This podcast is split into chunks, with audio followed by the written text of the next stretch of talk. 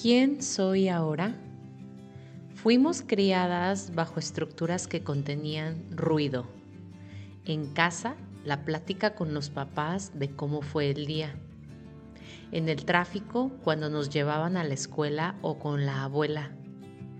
En la escuela, compartiendo con maestros y compañeros. En la fiesta, con el dale, dale, dale a la piñata y el queremos pastel a la hora de dormir contándonos un cuento. Y ahora que somos adultas en casa, la plática con la pareja o los hijos de cómo fue el día. En el tráfico, cuando llevas a los hijos a la escuela o vas para el trabajo. En el trabajo, compartiendo con el jefe y otros compañeros. En la fiesta, con la música del antro o el chisme con las amigas. A la hora de dormir, con música relajante. De hecho, al ver a alguien sin hablar o hacer ruido, nos preocupamos pensando en que algo malo le ha sucedido, que tuvo una pelea, que está pasando por alguna crisis o los niños que están haciendo alguna vagancia. ¿Qué pasa? ¿Está algo mal? Me pregunta mi novio cuando estoy muy callada y él sabe que algo no está bien aprendimos a estar rodeados de sonidos, música, voces. Y entonces te pregunto, ¿cuál es tu relación actual con el silencio? Te lo pregunto porque a mí me sigue causando incomodidad aun cuando sé que es ahí donde puedo conversar limpiamente conmigo misma. Tal vez por eso me rete estar en silencio porque es en esos momentos cuando salen preguntas y reflexiones profundas y muy íntimas. Por ejemplo, al grabarte estos episodios lo hago en completo silencio, siendo que yo amo reproducir durante todo el día música y otros podcasts. Pero lo hago porque aquí salen estas preguntas que me hacen cuestionar lo que creo, lo que siento, lo que veo, lo que soy y a dónde voy.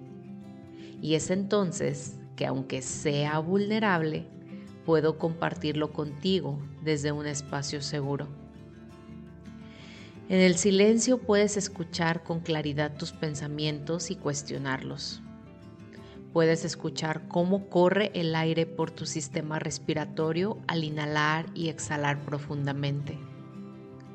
Puedes escuchar a la naturaleza Puedes escuchar a tu cuerpo y detectar si se siente bien o está a punto de gritarte de lo mal que se siente. Puedes hasta escuchar a tu corazón latir y a tu sangre correr por tus venas. En el silencio puedes escuchar a tu energía y reconocer qué tan conectada estás con la fuente, Dios, el universo. ¿Has provocado quedarte en silencio como una herramienta dentro de tus rutinas para conocerte? No tienes que estar en silencio media hora o una hora diaria.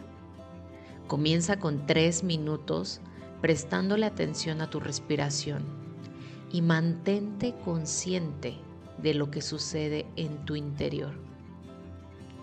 De esta manera, te irás dando cuenta que el silencio es un gran aliado y que te llenará de una sensación de paz.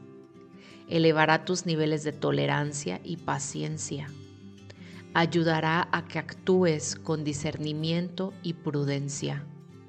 Y progresivamente dará respuestas a tus dudas y soluciones a tus preocupaciones. Así que vayamos al silencio.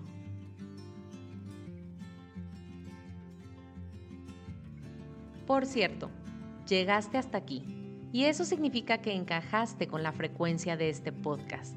Así que te pido que no lo tomes como una coincidencia o una mera casualidad, sino que abraces con amor esta sincronicidad en perfección.